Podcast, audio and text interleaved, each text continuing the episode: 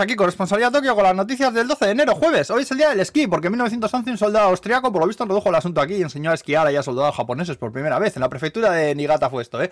Maldita nieve, que qué tengo contra la nieve porque está fría, eso tengo, puto frío, coño. No me mudaré a Okinawa ya, copón. ¿Qué me mandaría a mí venirme a Tokio, hostias, entre la gente que hay y el frío que hace? Las dos cosas que menos me gustan a mí del mundo, coño, la gente y el frío, joder.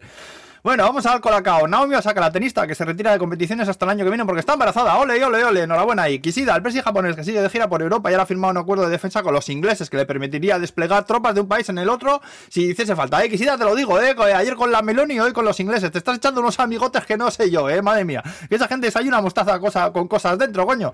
Luego han sancionado también a un conductor de tren en Tokio porque de vez en cuando se echaba un piti electrónico de eso. Se llamará un epiti. Habrá eh, porros. Así hay seguro que los más se lo fuma de tres en tres. Le faltan enchufes para cargarlos, ¿eh? Bueno, pues que un pasajero le pilló, se chivó y con 60 años que tiene ya el conductor, pues igual no conduce más trenes ya, ¿eh? Luego la ballena que apareció en la bahía de Osaka sigue ahí, la han bautizado ya como Yodo-chan. Parece que es un cachalote, ¿eh? Y anda regulero, pues no se menea mucho ahí, se ve que echa agua de vez en cuando, ¿eh? Pues el agujero ese que tiene de arriba y poco más el pobre, ¿eh? Le han llamado Yodo-chan pues porque el río se llama Yodogawa, ¿eh? Tampoco te quedas tú que se han comido mucho la cabeza ahí, ¿eh?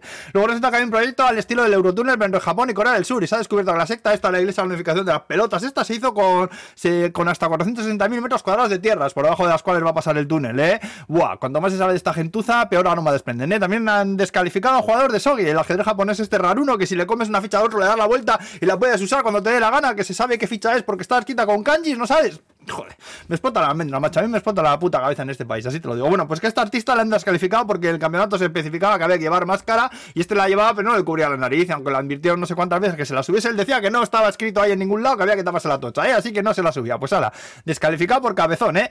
Y bueno, para acabar, hostia, como ando. Y para acabar, ahora los lavabos que han instalado en algunos McDonald's donde tiene una ranura para que metas tu teléfono móvil y en 30 segundos te lo limpia, te lo desinfecta y usando rayos ultravioletas, ¿eh? El invento es de una empresa llamada Bosch y dicen que 30 segundos es más o menos lo que se tarda en uno en lavarse las manos. Que mi hijo tarda tres, ¿eh? También te digo, pero bueno, así tienen las uñas, que parecen mejillones, ¿eh? Bueno, pues ha hecho mirar el vídeo del lavabo y McDonald's dice que ya está instalándolo en más restaurantes. Restaurantes le llaman a las cochiqueras esas que tienen, ¿no sabes? Que igual en vez del teléfono móvil habría que meter las hamburguesas ahí, ¿eh? Y bueno, pues hala, ya está ya, que vaya bien el jueves, Agur, pues.